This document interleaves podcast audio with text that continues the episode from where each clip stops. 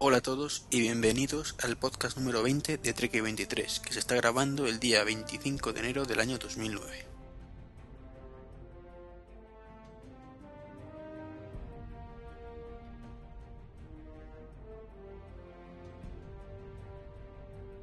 Quisiera empezar el podcast pidiendo disculpas, pidiendo disculpas por varias cosas. En primer lugar, por el mal sonido del, del programa anterior me lo han comentado varias personas además, con lo cual supongo que, será mucho más molesto de lo que yo en un principio pensé.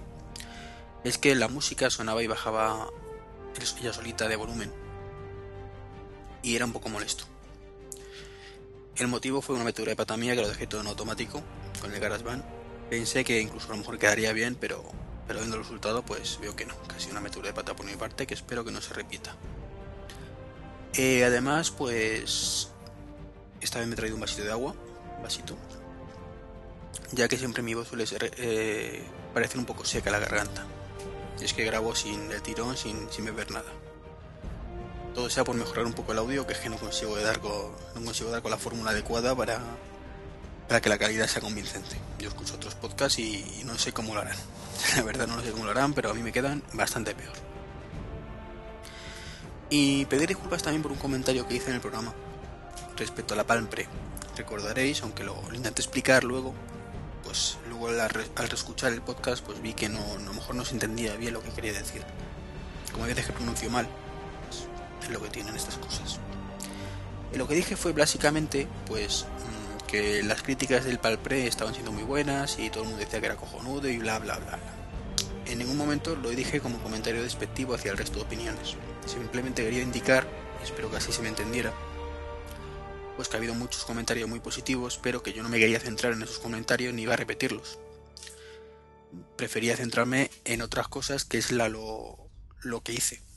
¿Vale? Entonces el bla bla bla iba, iba en ese sentido. No en ningún momento en como comentario despectivo. Y bueno, ya si os parece bien empezamos. Aunque empezamos teniendo en cuenta una cosa, ¿eh? que este programa va a ser un poquito desordenado. No porque no lo haya querido ordenar, sino porque son temas muy dispares que no sabía muy bien cómo ordenarlo mejor, entonces voy a pasar de, de una cosa a otra que no, aunque tenga poco que ver. ¿De acuerdo? Entonces, pues nada, pues lo dicho. Empezamos con, con una cosa graciosa, o curiosa al menos. Y es que resulta que una estudiante pues está culpando a Adele por haber perdido dos semestres de clase. Al parecer, esta estudiante llamada eh, Abby Schabert o Schubert o algo así, pues se compró por internet un, portátil Y cuando, cuando seleccionó el sistema operativo, pues metió la pata y, seleccionó Ubuntu como sistema operativo. Luego se dio cuenta, entonces pues llamó a, Dell y dijo, oye, mira, me he equivocado, por favor mandármelo con Windows XP. O con Windows Vista, el caso es que quería Windows. Entonces el, el, empleado de la compañía que le atendió, pues le explicó que, que por qué quería ese cambio oye, mira que el Ubuntu es cojonudo, maravilloso, es el sistema operativo que ahora está de moda entre los estudiantes, vas a ser la más web con ello y, te va a valer para todo lo que tú necesites. Así que bueno, pues esta, esta chica dijo, bueno, pues, pues vale, tú eres el experto, yo me creo lo que me estás contando, mándamelo con Ubuntu. Si dices que me va a servir para todo. Bueno, el caso es que le llegó al cabo de unos días su compra, con Ubuntu tal y como estaba preseleccionado y ella lo enciende todo contenta y pues mete el CD del instalador de, la conexión a internet que tiene con Verizon. Pues no puede. Evidentemente Verizon trae los drivers para Windows, no para Ubuntu. Dice, bueno, vale, no tengo internet. Voy a meter el Word. Y tampoco va. Conclusión, no pudo hacer nada con el portátil y he estado con idas y venidas de, del tema oye, ¿qué pasa? Que no sé qué, que no sé cuántos. El caso es que eh, cuando leí la noticia, pues lo plantean como que la chica, pues no se le ocurre nada mejor que culpar a Adele por haber perdido el semestre de clase online en la Madison Area Technical College. Pues tengo que decir que, que tiene toda la razón del mundo esta chica. Ella quería Windows y le metieron en la cabeza que mejor Ubuntu. Ubuntu no es compatible con todo. Para utilizar Ubuntu, le pese a quien le pese, hoy en día necesitas tener conocimientos de informática. Existen alternativas, evidentemente. Existen alternativas, tú puedes perfectamente conectarte a, internet, seguramente con unos drivers que te buscarás por ahí, alguien habrá hecho, y puedes utilizar el Word o el lugar de Word, mejor dicho, del OpenOffice. Pero es que esta chica no quería utilizar el OpenOffice, quería utilizar el Word. Entonces, a mí me parece muy bien que Dell o el señor de Dell, por vaguería, la vendiera la moto, pero no. Si que ella dice Windows, que la ponga en Windows. Y no la coma en la cabeza con absurdeces. Y no tiene por qué saberte virtualizar ni nada por el estilo. O sea, si le explicas una cosa, se lo explicas bien, pero no sea por vaguería, que seguramente lo que este señor hizo, para no complicarse la vida. De ahora tengo que modificar el pedido, darlo de baja, cambiarlo, mejor la convenzo y, que sé como el Ubuntu. En otro orden de cosas, hablando ya de, de Microsoft, como siempre sabéis que toco un poquito siempre esta compañía, pues Europa le ha acusado de nuevo de vulnerar la libre competencia con Windows 7. Ya le está avisando de que cuidadín con Windows 7 con el tema del Windows Media Player y con el tema de Internet Explorer. No sé ni para qué se molestan. No es la primera vez que ocurre, siempre dicen lo mismo, le ponen una multa millonaria a Microsoft, Microsoft la paga, o mejor dicho, la recurre, luego la vuelve a recurrir y al final paga. Y, con toda la razón del mundo, para no hacer ni caso a Europa, porque el problema yo lo vería si Microsoft no permitiese tener otros sistemas instalados, otros sistemas de, navegación, otros navegadores. Pero tú puedes instalar perfectamente Firefox. Puedes instalar perfectamente Safari. Puedes instalar perfectamente para ver vídeos el BS Player o el VLC. No hay nada que lo impida. Sí que viene preinstalado por defecto el Internet Explorer y el Windows Media Player. Muy bien. Y en Mac también te viene preinstalado el Safari y te viene el QuickTime.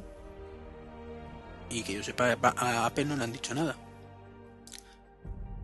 Y Linux, ¿cuántas cosas te vienen preinstaladas? De acuerdo que las puedes eliminar y, todo el rollo, de acuerdo. Pero te vienen preinstalado, ¿verdad?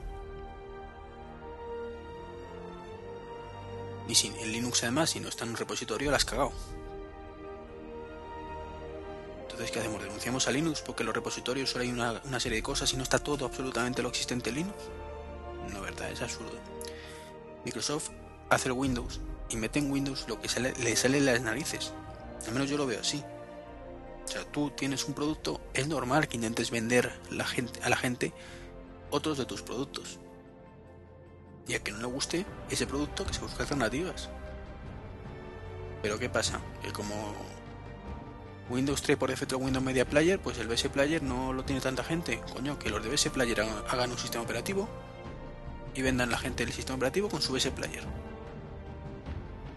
Es que, hombre, yo soy partidario siempre de la libre competencia, pero no sé, forzar así las cosas me parece un poquito absurdo. Tampoco he visto a Europa que denuncia a Apple por el iTunes. Sí, solo funciona con iPod. Y yo soy el primero que me encantaría que funcionara con, cualquier MP3. Pero entiendo que no lo hagan. Que las demás compañías de MP3 se busquen la vida. ¿Por qué Apple va a tener que, ¿sabéis? Que, que, poner ellos todo su trabajo para que otros se beneficien. Un poquito por favor. Y sí, me indigna un poco estas cosas porque me, me, llevan indignando años. O sea, desde el primer Windows que salió con el Explorer, que creo que fue el 98, puede ser que ya empezó con la polémica de que, claro, que el Netscape en aquel momento, que no le dejaban, que pobrecitos. Venga. Cuando un producto es bueno, es bueno. Firefox no viene preinstalado en ningún Windows ¿eh? y, tiene una cuota de mercado de la leche del 25%.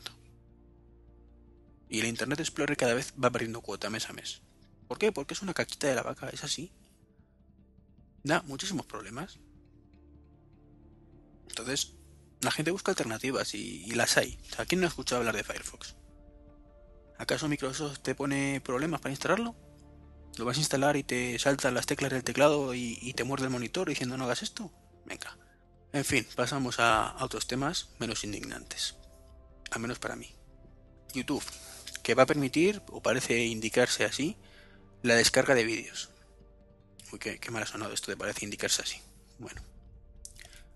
Pues parece ser que, las primeras pruebas las hicieron con, el vídeo de Obama, el vídeo presidencial de, Obama. Y hay una opción que pone Download Video. Para que te puedas descargar por fin los vídeos de YouTube. Imagino que el que se pueda descargar o no el vídeo dependerá de la, de la persona que lo haya subido, si quiere permitir la descarga o no, imagino. Si es así me parece muy bien, si no me parece una cagada por parte de, YouTube.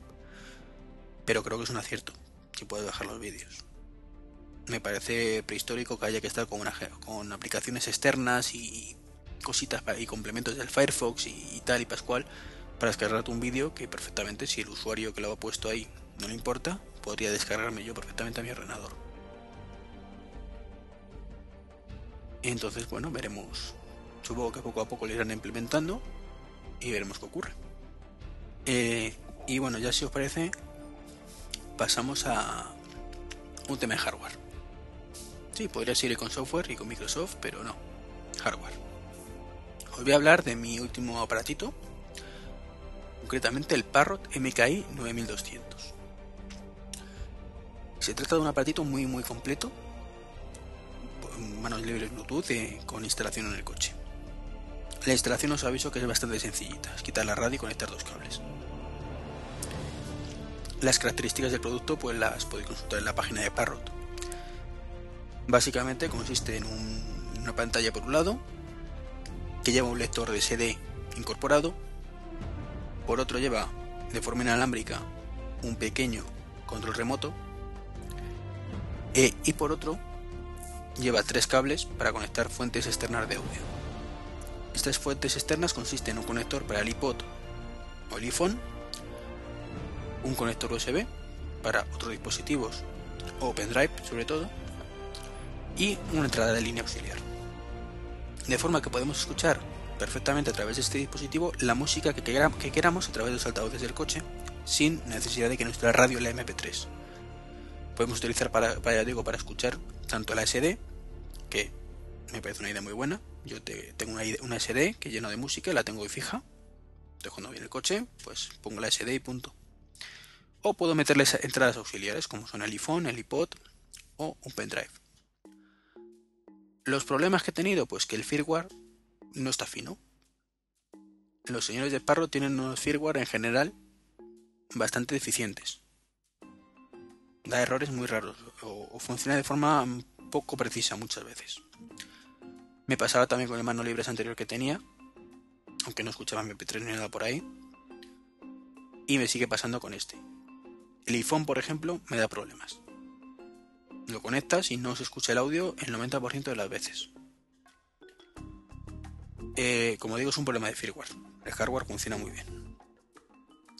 El iPod, sin embargo, funciona perfecto.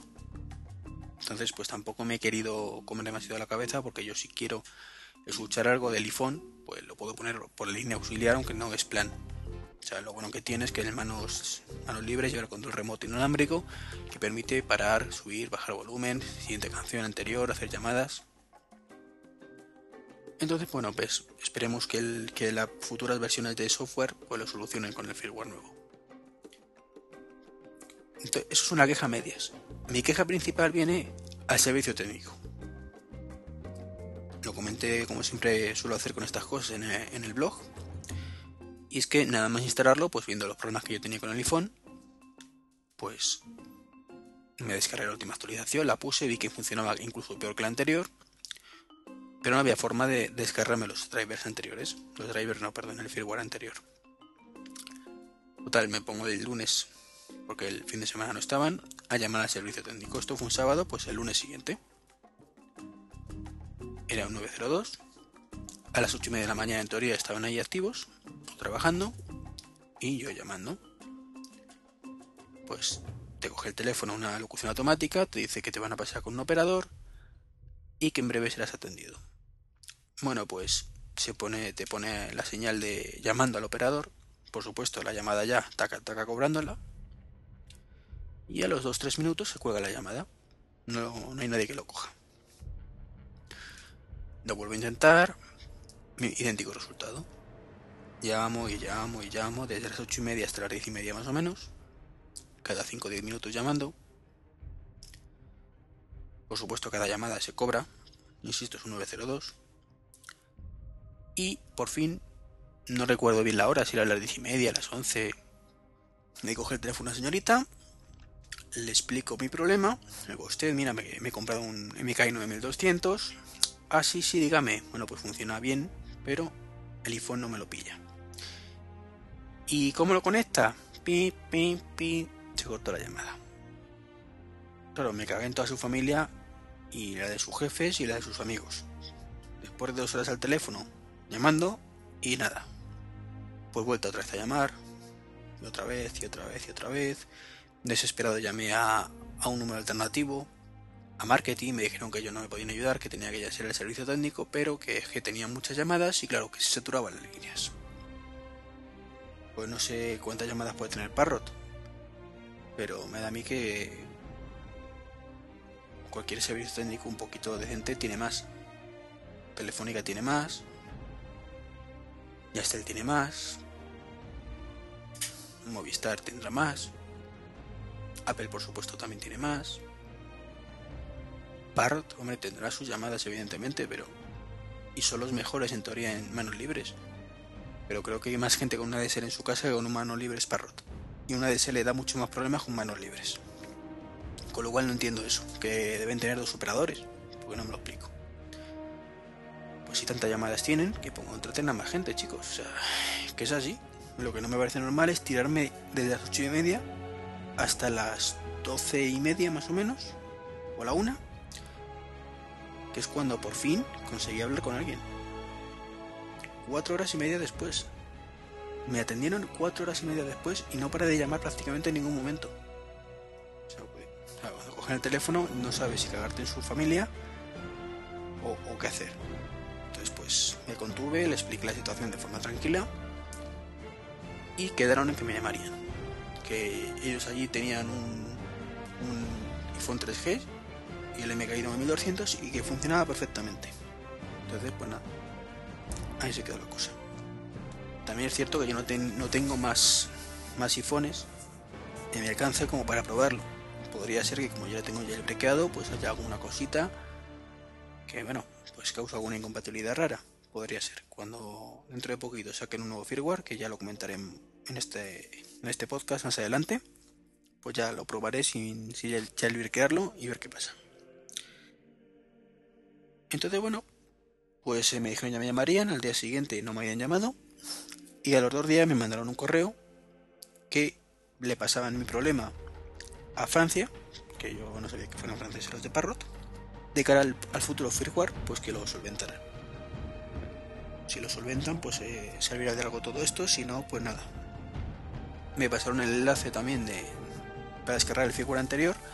Lo que pasa es que yo quería, no quería el anterior, quería el, anterior al anterior, que era el que venía por defecto con el aparato, ya que tenía más opciones. O sea, cada firmware que han puesto quita opciones.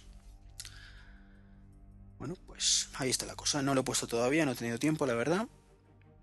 Mm, pero bueno, el aparato funciona bien, salvo por un par de cositas. No me voy a, a comer mucho la cabeza. No sé si las incompatibilidades son con el iPhone. Si es con el firmware este que se instaló mal. Y a lo mejor resulta que. que se me instaló mal el firmware. Simplemente fue eso. O, o no sé qué podría pasar. Tengo que mirarlo porque no estoy nada satisfecho con el, al con el firmware, insisto. Entonces, bueno, tampoco hay, hay, muchas alternativas en el mercado, así que, que veremos qué ocurre, ya, ya lo comentaré. Pero insisto, el hardware está muy bien, la idea es cojonuda. O sea, la idea está muy muy bien. Y yo como compra la aconsejo, ¿eh? Y, jolín, llevo ya casi 20 minutos de grabación. Me enrollo mucho, mucho, mucho. Y no quiero que dure esto tanto, así que que venga aligerando. Eh, de cara al, al, Mobile World Congress, el congreso que hay en Barcelona de móviles, pues hay varios rumores de Microsoft. Concretamente hay cuatro. El cuarto ya lo comenté en el podcast anterior respecto a que van a sacar Windows Mobile solo en determinados dispositivos en vez de en tantos. Y los tres pues son el Skybox, que es un servicio similar a, a MobileMe entre comillas y permite sincronizar teléfonos con sitios en internet. Eh, ya sean datos o, o, agenda o calendario, correo electrónico, fotografías, servicio de mensajes cortos. Lo que pasa es con la ventaja de que no funcionaría solo con Windows Mobile, como el caso de MobileMe que sabéis que solo funciona con, con productos Apple. Entonces, bueno, pues si funciona también con el iPhone o con otro dispositivo, pues enhorabuena. Habrá que probarlo. Pero, ¿y qué pasa con Microsoft Mesh? ¿No estaba para eso? Yo creo que ese es uno de los problemas que tiene Microsoft, que te saca 18.500 productos muy parecidos en nombre y muy parecidos en funcionalidad. Pero, pues, si tienen el Live Mesh y funciona bien, ¿por qué no le agregan aparte a ese servicio más cositas? No lo entiendo precisamente una de las cosas que me encanta de MobileMe es que tienes todo en el mismo sitio. Datos, agenda, contactos, bueno, agenda y contactos es lo mismo. Correo, fotografías, todo en el mismo sitio. Tiene muchas carencias, por supuesto, pero lo que funciona, funciona bien. El segundo servicio sería Skyline, que estaría enfocado a pequeñas empresas y básicamente sería Skybox, pero para trabajar con servidores Microsoft Exchange. ¿Veis? Lo mismo. Tenemos dos, dos sistemas que hacen lo mismo, con diferente nombre, pero uno para empresa y otro para el resto. Pues chico, no es tan complicado unificarlo en uno solo. Y por último, pues Sky Market, que os podéis imaginar que es una tienda de aplicaciones para, para Windows Mobile. Es decir, la copia barata de, de la Apple Store o, o el centro de aplicaciones de, BlackBerry y esta vez sí, evidentemente solo para Windows Mobile. Bueno, veremos qué ocurre. Como siempre las ideas son buenas, veremos cómo están implementadas. Yo ya digo, lo he dicho muchas veces, el, el mes funciona muy bien. Ha mejorado bastante. De hecho han salido, eh, no sé si lo llegué a comentar en el anterior, dos versiones nuevas eh, para Mac al menos en, en, apenas una semana, porque la primera era un desastre, daba operación no válida enseguida bueno, se cerraba en, ¿cómo se dice? En Mac, eh, la aplicación se ha cerrado inesperadamente. Bueno, pues era casi imposible que no se cerrara, mientras que la, la revisión, pues sí que sí que lo hicieron bien. Entonces, bueno, pues veremos en, en Barcelona qué lo que ocurre. Más cosas. El plan pre. Si el dispositivo este que he pedido disculpas al principio por bla bla bla, bueno, pues hay dos funcionalidades que, han salido ya un poquillo, se han hecho públicas, que resulta curiosa, más funcionalidades un tanto curiosas, sobre todo la primera, que me quedo pensando y se me va la pinza. Bueno, es la posibilidad de que el Pre nos prepare el día a primera hora de la mañana. Eh, según te levantas, ¿no? Pues él mira tu agenda, tu calendario y se descarga toda la información relacionada. Eh, los mapas de los sitios donde tenemos que ir, fotografías, no sé, todo lo que... No entiendo muy bien a qué se refiere. Entonces, bueno, pues... Te lo he dejado preparadito ahí. No sé hasta qué punto puede resultar útil. Sea, supongo que sí, ni, pero... Es una de esas cosas que hasta que no ves en funcionamiento yo creo que no ves las ventajas. Porque, bueno, mm, yo no sé, si tengo que ir a un sitio, pues miro el mapa. De hecho, mm, al menos en el iPhone, pues si pones una dirección, tengo que ir a casa de fulanito, pues puedes poner la dirección en el mapa y vas, no sé. Es como, no sé, me, deja un poco perplejo, no, no termino de entender exactamente lo que pretende esta aplicación o esta funcionalidad. Y lo segundo, bueno, pues no es una mejora así novedosa, pero sí, porque ya se ha visto en, otras aplicaciones móviles, resulta bastante más interesante. Es que consiste en utilizar el receptor GPS que lleva incorporado el plan pre para calcular la posición y en base a eso pues ver si es capaz o al ritmo que vamos o en nuestra posición si llegaremos a la hora para la próxima reunión o cita en función de donde vayamos. Es decir, yo estoy en Madrid, tengo una reunión dentro de una hora En Barcelona, pues me va a decir, majete, o, o coges un, teletransporte o va a ser que no llegas. Evidentemente es una chuminada esto que he dicho, pero cuando estamos hablando de sitios más cercanos, pues puede ser muy útil. Pero bueno, es, está bien ¿no? que poco a poco ofrezcan novedades, porque son novedades realmente curiosas, innovadoras entre comillas, entonces pues significa que, que Palpre pues está trabajando duro para, para ofrecer cosillas interesantes. Y eso es bueno tanto para Palm como para la competencia. Y hablando de la competencia, pues hay un rumor de un firmware 2.3 para el iPhone. No me sorprende, bueno, hay dos rumores, uno que es el firmware 2.3 para el iPhone y otro que es el firmware 2.2.1 para el iPhone. para finales de mes. No me sorprende en absoluto, ya he dicho por activa o por pasiva que va a salir a finales de mes. y ahora explico por qué. Bueno, pues el firmware 2.2.1 pues básicamente soluciona bugs, ¿vale? Y el 2.3 supuestamente llevará iChat incorporado, el iPush, bueno, iPush no, push a secas, las aplicaciones que tantas veces hemos comentado, permitirá la opción de cambiar los temas de colores, está curioso. Eh, hay una solución por lo visto para enviar y recibir MMS, no lo sé, mejoras de corrección de errores y, variadas, ¿vale? Y en ese listado, el rumor, hay una cosa que pone que la autocorrección ya no puede ser desactivada. Una cosa curiosa, que puede significar dos cosas. Bueno, pues, o tres cosas. La primera, que sea un rumor falso, con lo cual, pues, evidentemente es falso, con lo cual no, significa nada más que eso. La segunda, que, que Apple va a meter la pata hasta el fondo. Y la tercera, que desde la versión anterior han mejorado tanto el sistema de autocorrección que confían que nadie lo va a querer desactivar.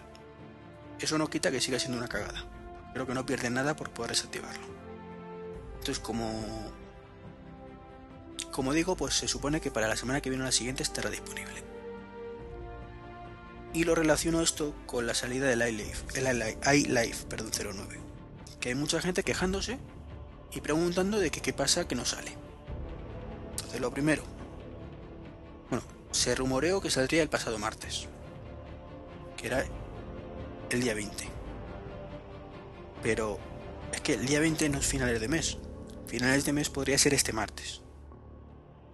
Día 27. Que recordemos es cuando Apple dijo que saldría a finales de mes, a finales de enero. El 20 es prácticamente mediados, un poquito más. Y salió el mismo, el mismo día, esto estoy bastante convencido.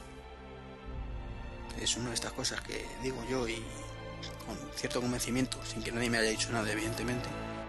Y que luego seguramente tendré que deciros, mira, he metido la pata, pero no pasa nada. Saldrá exactamente el mismo día que el nuevo firmware para el iPhone. Y ya expliqué por qué. El iLight 09, la parte de iPhoto, lleva una cosita que es presentaciones que se pueden sincronizar con el iPhone y hoy por hoy no se puede. Y si se puede yo no he encontrado forma. De hecho, es muy posible que incluso salga también una nueva versión de iTunes capaz de soportar esa sincronización. Y tenemos para final de mes, según pronósticos del Tito Treki, no sé yo, nuevo firmware, nuevo, eh, nuevo iTunes y el iLife. Es posible que como una de las tres cosas no está a punto, el iLife no es una de esas cosas, sino el firmware o el iTunes se retrase incluso hasta principios de febrero. Pero lo que yo digo es que las tres cosas van a salir juntitas. Juntas, pero no revueltas. Bueno, seguimos. Eh, después de los rumores, bueno, pues comentaros una cosa de Sony. Y es que prevé pérdidas de 1.300 millones mientras bueno, no esto no es Sony realmente, es una mezcla Sony-Apple. Ese caso es que mientras Sony pueda perder 1.300 millones de dólares, nada, pecata minuta, ¿verdad? En un momento voy al banco y lo saco. Pues Apple ha sacado los beneficios de este último cuarto y tiene beneficios millonarios como nunca antes ha tenido. Cuando todo el mundo va peor, Apple va mejor. Y se ha demostrado pues que se siguen vendiendo mogollón de iPod, aunque evidentemente se nota se nota que ya está el mercado saturado, se han vendido muchísimos iPhone, se han vendido muchísimos portátiles, muchísimos iMac, muchísimo de todo. Que de acuerdo que tiene que ponerse las pilas un poquito en ciertas cosas. Pero lo increíble es que sigan ganando dinero. Y el resto lo pierde. Yo por Sony me alegro que pierda dinero, porque le tengo una manía, pero que no podéis imaginar. No le tengo manía por, por muchos motivos. Básicamente porque intentan ir de guays, de compatibles con todo, pero te quieran imponer siempre sus formatos. Y mucha gente me ha dicho, pero si es que Apple es igual o peor. Pues no, Apple no es igual o peor. O sea, Apple no te impone sus formatos porque sí. Porque vaya a ganar, a ganar más dinero. Sino te impone quizás sus formatos porque son los mejores que hay. Eso es lo primero. Y cuando no es el mejor que hay, no tienen el mínimo problema de mandarlo a tomar por saco. Bueno, lo mejor es que hay siempre desde el punto de vista de Apple, claro. Desde los usuarios, pues evidentemente podemos tener otras opiniones, podemos pensar que el AVI es mejor que el MOP, pero bueno, eso ya son particularidades. El tema es la intención que tiene Apple en este caso. Y la prueba de que no tienen el mínimo problema, pues lo tenemos en el formato, perdón, en el formato en, en el puerto Fireware. Que sabéis que lo, han quitado los portátiles. Y en este caso, creo que se han precipitado. Supongo que habrán pensado que como está el USB aquí a la vuelta de la esquina, el USB 3.0, pues para qué van a seguir con los portátiles con el Fireware. Entonces, bueno, y aparte que Apple no engaña a nadie, Apple no va, no va de compatible. Va de venderlo mejor y punto. No, no te dice que es compatible con el resto. Sony sí. Y ya... ¿En qué corto se me ha hecho este podcast? Pensaba que iba a durar más, la verdad. No, no he terminado, ¿eh? simplemente me faltan tres cositas por comentar. El, el resultado económico, uniéndolo con el tema anterior, pues Apple ya ha dejado bien clarito o eso dicen, que yo no lo tengo tan claro, que no habrá ni iPhone Nano ni Netbooks. Bueno, esas son las interpretaciones que ha hecho la gente. Las palabras textuales de Apple son, son o bueno, textuales no, pero vamos, lo que viene a decir es, no nos interesa el mercado de móviles baratos, sino hacer los mejores móviles. Eso automáticamente la gente lo ha relacionado con no quiero o no pienso hacer móviles o iPhone Nano, y yo lo pongo en duda, entre comillas. ¿Quién ha dicho que el iPhone Nano fuera a ser barato? La gente, Apple no. De acuerdo, puede ser más barato que el iPhone normal. Pero una cosa que te cuesta 359 euros no es barata y una cosa que cueste 300 o 250 tampoco barata. Es más barato que 359, sí, pero... Es como decir que, claro, como el iPhone son 359, pues el iPod Touch pues es barato. Y no es nada barato, es bastante caro.